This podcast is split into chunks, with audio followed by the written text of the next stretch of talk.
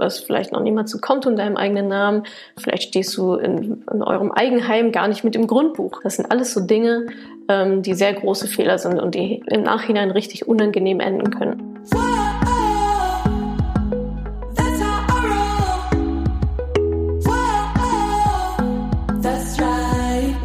Salü, liebe Moneypennies. Toll, dass ihr auch bei dieser Podcast-Folge wieder mit dabei seid. Heute schauen wir uns typische Frauenfehler im Umgang mit Geld an und beleuchten aber auch, warum gerade wir Frauen die besseren Anlegerinnen sind. Viel Spaß.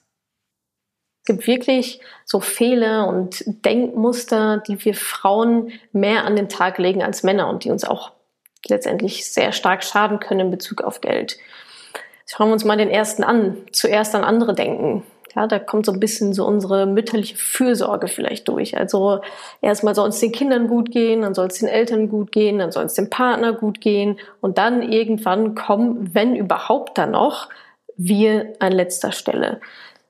Ich finde, das ist sehr altruistisch gedacht, aber letztendlich finde ich trotzdem, dass es niemandem etwas hilft. Also es hilft niemandem, sich auf mich zu verlassen, wenn ich nichts habe. Wenn ich für mich nichts habe, nichts besitze, dann kann ich auch nichts geben. Also ich finde, man sollte zuerst an sich denken, um dann viel besser im zweiten Schritt an andere denken zu können und anderen helfen zu können. Das sind so meine Gedanken dazu. Der zweite Fehler ist, sich auf den Partner zu verlassen und nichts im eigenen Namen zu haben mein Mann macht das. Mein Mann hat das schon immer gemacht. Okay, aber erstens, was macht der da überhaupt eigentlich mit seinem und deinem und eurem Geld? Und ist das irgendwie so gut, was er da macht? Plus, hast du überhaupt irgendetwas in deinem eigenen Namen? Wenn nicht, dann ist das nicht gut. Denn wenn dein Mann irgendwann mal weg ist, keine Ahnung, weil er dich verlässt oder auch weil du ihn verlassen möchtest, weil du einfach keine Lust mehr auf ihn hast, dann hast du nichts in deinem eigenen Namen und stehst da letztendlich ohne Hab und Gut, weil nichts über dich läuft. Du hast vielleicht noch niemand zu Konto in deinem eigenen Namen, vielleicht stehst du in, in eurem Eigenheim gar nicht mit im Grundbuch. Das sind alles so Dinge, ähm, die sehr große Fehler sind und die im Nachhinein richtig unangenehm enden können. Ganz generell reden wir einfach viel zu wenig über Geld. Ich weiß nicht, ob Männer da auch so wenig drüber reden, aber ich habe immer das Gefühl, bei der nächsten Grillparty wird immer über irgendwelche coole Sachen gesprochen und teure Urlaube und Autos und äh, die dicke Rendite der Tesla-Aktie. Wir Frauen machen das sehr, sehr wenig. Ja, es gehört sich ja auch nicht für Frauen über Geld zu reden. Ähm, Geld ist ja auch Männersache. Das ist natürlich vollkommener Quatsch. Deswegen habe ich auch die ähm, Facebook-Gruppe, Madame Moneypenny Facebook-Gruppe mitgegründet. Und deswegen gibt es auch die, die Meetups zum Beispiel, damit wir Frauen uns mehr über Geld auch einfach austauschen. Ja, also ich habe ein bestimmtes Wissen, du hast ein bestimmtes Wissen. Lass uns doch austauschen, drüber reden, damit wir beide letztendlich besser werden und nochmal andere Blickwinkel bekommen und uns gemeinsam in eine gute oder sogar noch bessere Situation als vorher zu bringen. Redet mal über Geld, es tut gar nicht weh. Nächster Punkt. Wir verhandeln nicht und sind zu schnell zufrieden. Das kann ich auch total und direkt auf mich beziehen. Ich war tatsächlich auch mal angestellt, ganz am Anfang, ganze zwei Jahre lang, bevor ich mich selbstständig gemacht habe. Ich habe mein Gehalt auch nicht verhandelt. Oder ja, ein bisschen schon, aber wahrscheinlich nicht so, nicht so intensiv, wie ich es hätte machen können oder auch sollen. Ja, und wir Frauen sind da oft so, ja, ähm, was möchtest du denn verdienen? Ja, 35.000, wenn, wenn das okay ist, wenn nicht, nehme ich auch weniger. Hauptsache, ich darf hier arbeiten, denn es macht mir so viel Spaß. Nein, Quatsch, jeder hat seinen Wert. Jeder hat seinen Wert und den muss man aber auch kommunizieren. Ja, und man muss nicht immer alles annehmen, was einem angeboten wird. Wir müssen nicht so schnell zufrieden mit irgendwelchen Dingen sein. Nicht mit dem Gehalt, auch nicht mit dem Job, auch nicht mit dem Partner, eigentlich mit gar nichts. Ja, also du kannst, du, du darfst, du solltest da genau darauf achten, was du haben möchtest und was du wert bist und dann auch darum verhandeln. Denken, wir müssen perfekt sein. Ja, Frauen sind perfekt. Frauen müssen perfekt sein, die müssen schön sein, klug sein, das perfekte Lächeln, das perfekte Outfit, die perfekte Familie ist natürlich genauso ein Quatsch. Aber es steckt so ein bisschen in uns allen, denke ich. Ich kenne das von mir auch. Also Perfektionismus ähm, arbeite ich auch hart daran, den abzulegen. Denn was Perfektionismus mit uns macht, ist, er blockiert uns. Ja, da gerät man sehr schnell in so eine Überanalyse und nochmal 15 Bücher und nochmal mit drei Leuten drüber sprechen und nochmal irgendwie fragen, was Papa so denkt. Und irgendwann haben wir dann so viele Informationen und sind so dicht mit, mit Infos und Meinungen, dass wir gar nicht mehr wissen, wo oben und unten ist und dann einfach gar nichts machen. Lethargie, Thema abgehakt, viel zu groß, steige ich nicht durch. Und so bekommt man natürlich nichts gemacht letztendlich. Also man muss nicht perfekt sein. Ich sage immer, done is better than perfect. Also wenn etwas gemacht ist, ist es immer noch besser als perfekt, denn dann gibt es wenigstens etwas, worauf man dann aufbauen kann, was man dann noch verbessern kann. Emotionales Kaufverhalten. Äh, ja, diese blöden Frustkäufe. Das sind so diese tollen Situationen nach einem langen Arbeitstag.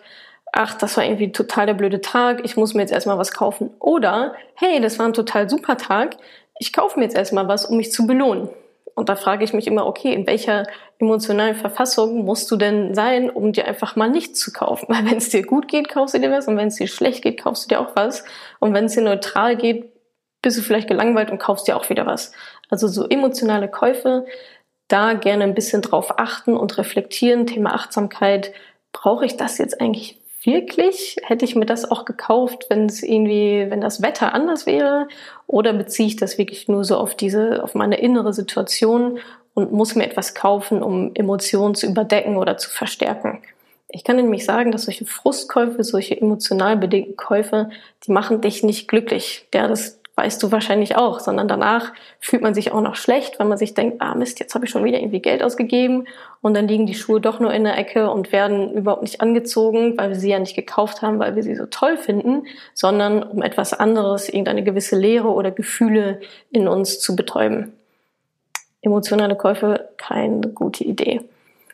Zu viel verschenken ist auch so ein Punkt, ja. Also ich meine jetzt nicht irgendwelche Bücher verschenken oder Geschenke machen, sondern auch Zeit zu verschenken oder auch ähm, für eine Leistung kein Geld verlangen oder so Tauschgeschäfte, ja, gerne auch im handwerklichen Bereich oder ähm, die Friseurin tauscht mit der Masseurin irgendwelche Stunden, obwohl die Friseurin eigentlich gar keine Massage haben möchte, aber weil das so angeboten wurde, fühlt sie sich jetzt dazu verpflichtet, so einen Tausch zu machen oder auch Thema Freundschaftspreise, ja. Von so einem Freundschaftspreis kommst du nie wieder los. Du musst diesem Kunden immer einen Freundschaftspreis machen, wenn du es einmal getan hast, weil ansonsten werdet ihr keine Freunde mehr. Das würde das implizieren. Also hör auf, irgendwelche Freundschaftspreise zu machen und hör auf, deine, deine Leistung zu verschenken und nimm doch einfach mal Geld für deine Leistung. Das ist total in Ordnung. Ich, ich merke es bei mir auch, wenn ich teilweise mit ähm, Fotografin oder so zusammenarbeite, da ist das Briefing und auch der, der Preis, auch das Angebot ist für sechs Fotos. Was bekomme ich? Zehn für den gleichen Preis. Wo ich dann immer sage, aber es waren doch nur sechs vereinbart. Ja, aber es hat mir so viel Spaß gemacht und so weiter. Das ist ja alles ganz nett und schön, aber du verschenkst da letztendlich Geld. Das wollen wir nicht. Ich habe noch eine Buchempfehlung für dich. Das ist dieses Buch ähm, Nice Girls Don't Get Rich. Ich mag den Titel eigentlich gar nicht, ehrlich gesagt, ähm, weil da so ein Glaubenssatz drin steckt. Das impliziert nämlich, dass ja, nette Mädchen nicht reich werden, sondern böse Mädchen. Also, dass man nicht reich und nett sein kann, was ich ähm, für einen sehr schlimmen Glaubenssatz äh, halte.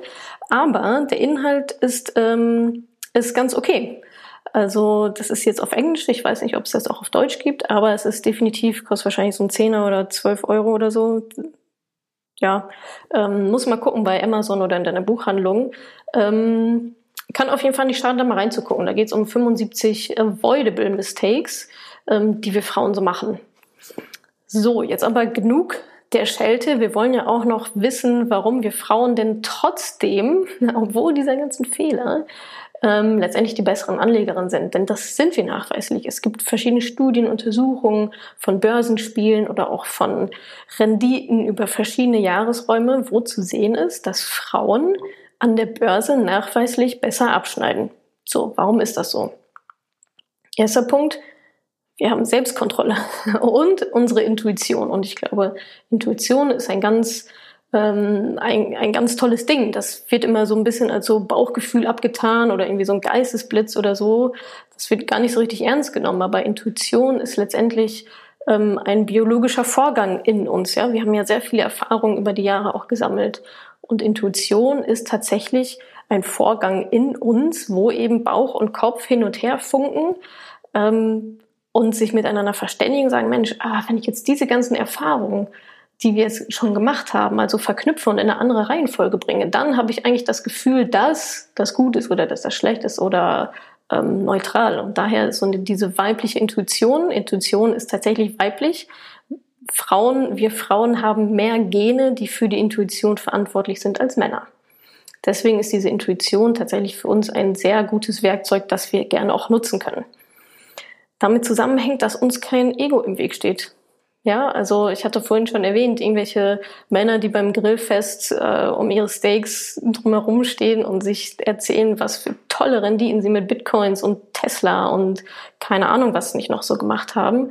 Ähm, das brauchen wir nicht. Das heißt, wir haben diese Gier, diese, dieses Gier-Gehen, dieses, ich muss mich nach außen beweisen, ich muss zeigen, wie toll ich bin, das haben wir glücklicherweise nicht und steht also tatsächlich idealerweise oder bei vielen Frauen kein Ego im Weg. Und wir trauen uns Fragen zu stellen. Ja, gibt ja diesen schönen Spruch, ein Mann fragt nicht nach dem Weg, Frauen schon. Das ist gut. Ja, wir holen uns Hilfe. Wir stellen Fragen, wir wollen lernen, wir wollen voneinander lernen, wir wollen gemeinsam Sachen schaffen. Das ist eine ganz große Stärke und ich glaube auch wirklich ausschlaggebend dafür, dass wir die besseren Anlegerinnen sind, weil wir mehr Informationen uns erstmal holen. Wir machen nämlich unsere Hausaufgaben. Wir überlegen uns, was muss ich denn vorher machen, so wie du jetzt. Du lernst jetzt erstmal, wie es überhaupt funktioniert. Du hast dir diesen Online-Kurs gekauft und willst es von der Pike auf lernen, bis du dich dann bereit fühlst, das Ganze auch durchzuziehen. Männer springen da ganz gerne mal kopfüber ins kalte Wasser und gucken, was so passiert und wundern sich dann vielleicht an der einen oder anderen Stelle, dass sie gar nicht so richtig wissen, was sie da tun. Letztendlich, man hört ja oft diesen Spruch, naja, Frauen sind die besseren Anleger, weil sie kein Risiko angehen. Was ja aber Quatsch ist, weil wenn man kein Risiko eingeht, dann kann man ja auch gar keine Rendite machen. Ähm, also totaler Trugschluss. Ich würde auch gar nicht sagen, dass wir, dass Frauen risikoscheuer sind, sondern wir sind risikobewusster, dadurch, dass wir mehr Informationen uns einholen, dadurch, dass uns unser Ego nicht so im Weg steht, dadurch, dass wir unsere Hausaufgaben machen, können wir das Risiko besser einschätzen und wir wägen das Risiko ab, anstatt einfach auf unser Ego zu hören und uns kopfüber irgendwo reinzustürzen.